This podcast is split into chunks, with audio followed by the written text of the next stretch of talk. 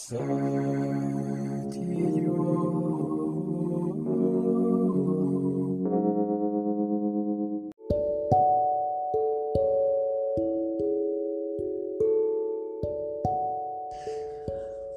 c'est idiot peut-être, mais j'avais parlé d'écriture et, euh, et de mes difficultés à, écrire euh, de manière littéraire, mais j'avais oublié d'autres problèmes d'écriture et qui là sont, bien, plus, bien plus démocratiques et concernent bien plus de monde. C'est la difficulté à écrire tout simplement.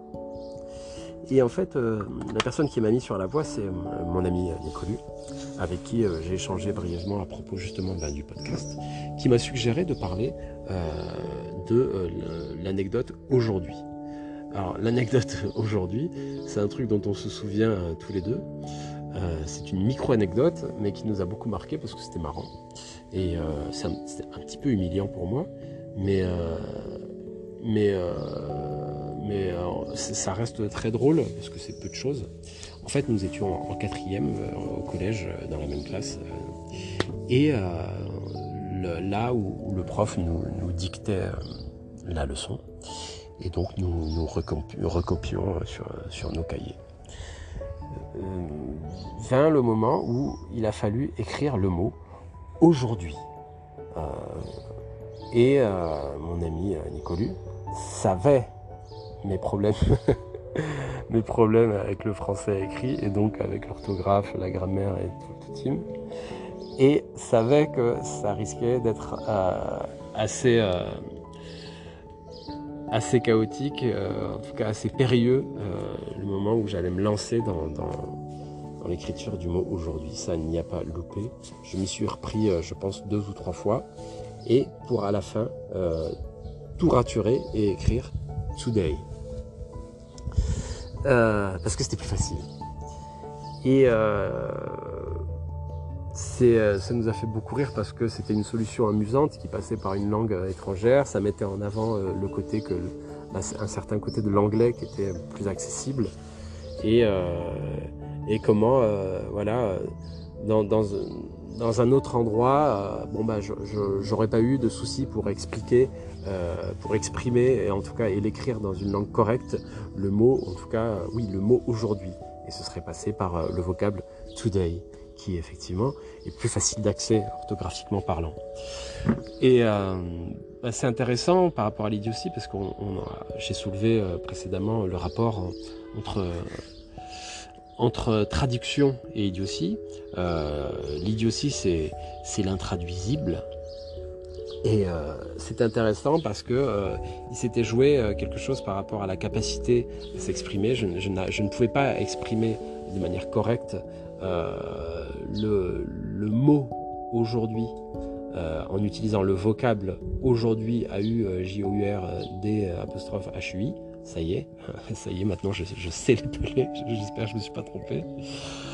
Et je pouvais pas utiliser le vocable aujourd'hui pour exprimer le jour même et il me fallait utiliser le vocable today. Euh, donc euh, c'est intéressant parce que euh, ça me permet de parler de la question de, l'écriture, enfin de l'écriture et de l'écriture en français, qui demeure pour moi une, énorme source de difficulté. Et pourtant, ça n'annule pas mes, velléités euh, à, écrire et le fait de peut-être, est-ce que c'est simplement un fantasme de, du statut d'auteur ou en tout cas de, l'activité d'écrivain, mais ça, n'annule pas euh, cette envie. Mais je traîne encore de graves problèmes euh, de français à l'écrit. Enfin, grave. Relativement grave. En tout cas, lorsqu'on est enseignant, un petit peu grave. Et euh, c'est encore pour moi une source d'angoisse, voire de panique, suivant les situations dans lesquelles je suis mis à l'épreuve. Bizarrement, l'anonymat des concours ou des, épreuves à l'université m'a toujours un peu sauvé et permis de relâcher un peu la pression. En revanche, lorsque je suis, mis à l'épreuve dans, certains rituels sociaux, là je, souffre énormément. par exemple, je pense aux cartes de vœux, plus précisément aux cartes d'anniversaire, quand il faut remplir une carte pour quelqu'un. quand il faut mettre une observation à un élève qui a foutu la merde en cours, par exemple. Là, je suis obligé de chercher un petit peu mes mots. Il m'arrive de faire des, petites erreurs d'orthographe euh, quand je mets une observation à un élève.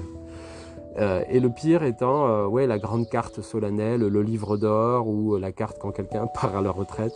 Et là, c'est un enfer. Et c'est un enfer dont je me sors en par l'impolitesse, simplement en ne remplissant pas la carte ou en feignant d'oublier alors que j'ai pas du tout oublié, que j'ai inventé toute une stratégie pour m'absenter, pour m'éloigner, euh, pour euh, aller faire pipi, euh, pour finalement partir et pas revenir. Enfin, tout pour ne pas être démasqué à la fois dans ma maîtrise ridicule du français le plus alimentaire par moment, alimentaires pardon par moment, et, à cause aussi de ma graphie qui est par moments catastrophique, surtout quand je suis stressé ou observer. Euh, je pense que beaucoup de personnes sont concernées et je pense qu'on est une, majorité silencieuse. Et, euh, je, suis toujours euh, atterré de voir que, que on peut exprimer la plus grande sévérité à l'égard des gens qui sont dans cette situation parce que euh, il se trouve qu'aujourd'hui, ben, euh, des chercheurs se penchent sur la question, notamment sur les origines de, et euh, sur les raisons de, ce manque de maîtrise, qui peut être multifactoriel. Hein. Ça peut être des raisons psychologiques, des raisons culturelles, des raisons sociales, des raisons qui proviennent de troubles cognitifs et que cette grande sévérité de la part de ceux, celles et ceux qui maîtrisent parfaitement la langue euh, euh, euh, bah, très injuste et, provoque en fait pourrit la vie de celles et ceux qui ne maîtrisent pas. Et donc bah, ça fonctionne comme toujours dans le, cadre de, domination culturelle et de privilèges non avoués.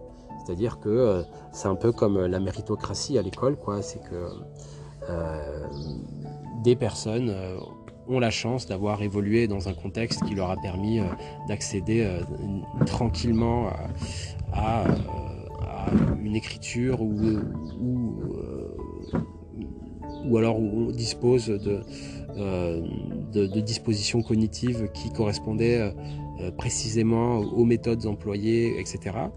En tout cas, qui bénéficiaient de l'alignement des astres, se comportent comme si tout ceci allait de soi et que euh, simplement il suffit de se bouger les fesses et de, et de faire preuve d'un peu de, rigueur ou de travail et que tout ça finit par se régler très simplement et que, et que tout, ça, tout ceci est élémentaire et que euh, ça casse pas trois pattes à un canard et que ceux qui ne le font pas sont au final des feignants, des incapables, des imbéciles et autres, que sais-je.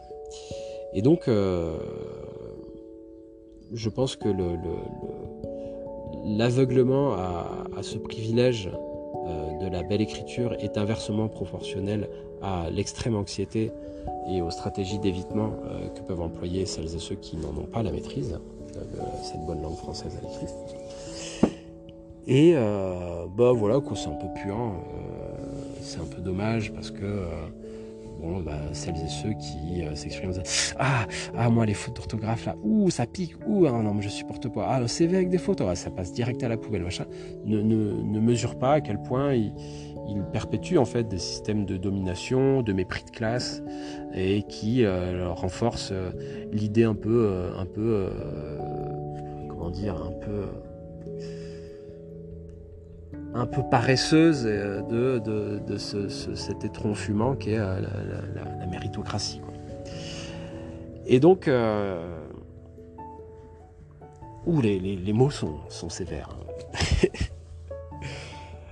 Et donc, ouais, bon, bah voilà, pour revenir un petit peu à, cette anecdote, je sais pas trop quoi en dire. Au final, l'idiotie, elle se manifeste de manière intéressante quand elle intervient euh, dans des stratégies d'évitement qui peuvent être créatives.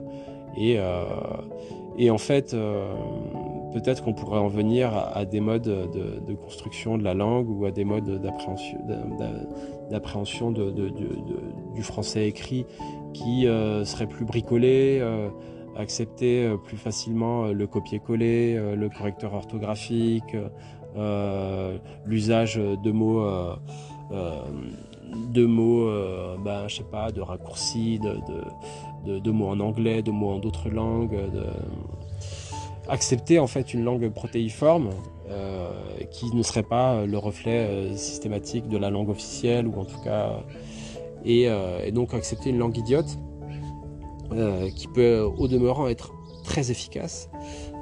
J'invite les curieux et les curieuses à lire ce livre qui je trouve euh, bouleversant euh, sous bien des points. Euh, un livre de l'écrivain allemand Jürgel Reinhardt qui s'appelle Renégat, ah mais je sais plus, roman nerveux, ah je sais plus. Oui, Renégat, roman du temps nerveux, donc par Reinhard Jürgel et c'est traduit euh, de l'allemand par euh, Martine Raymond aux éditions Kidam. Euh, c'est un, roman monstrueux, mais absolument incroyable, puisque en fait, il convoque des, formes d'écriture à, la fois désacralisées dans ce qu'on pourrait, bah, dans le français, quoi, euh, mais euh, extrêmement créative avec euh, de, la ponctuation spécifique, du lien hypertexte, tout un tas de trouvailles qui, bah, démontrent un usage, usage peut-être qui pourrait être qualifié d'idiot de, l'écriture, à savoir extrêmement, extrêmement singulier, dans un style qui, pour le coup, en est un. Et voilà, c'est une piste possible.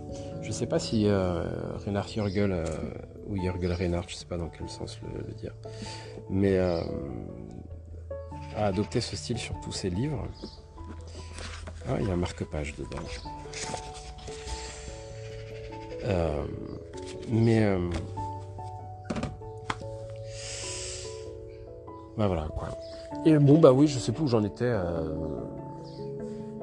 c'est intéressant peut-être effectivement de, ce serait intéressant d'un point de vue de l'éducation euh, et même de, l'éducation populaire, c'est-à-dire que chacun euh, euh, s'émancipe tout simplement de, la belle langue, de la langue plus officielle ou de la langue facilement maîtrisée de la part de celles et ceux qui jamais ne la questionnent et, toujours l'imposent comme une, non seulement une norme mais surtout euh, comment dire,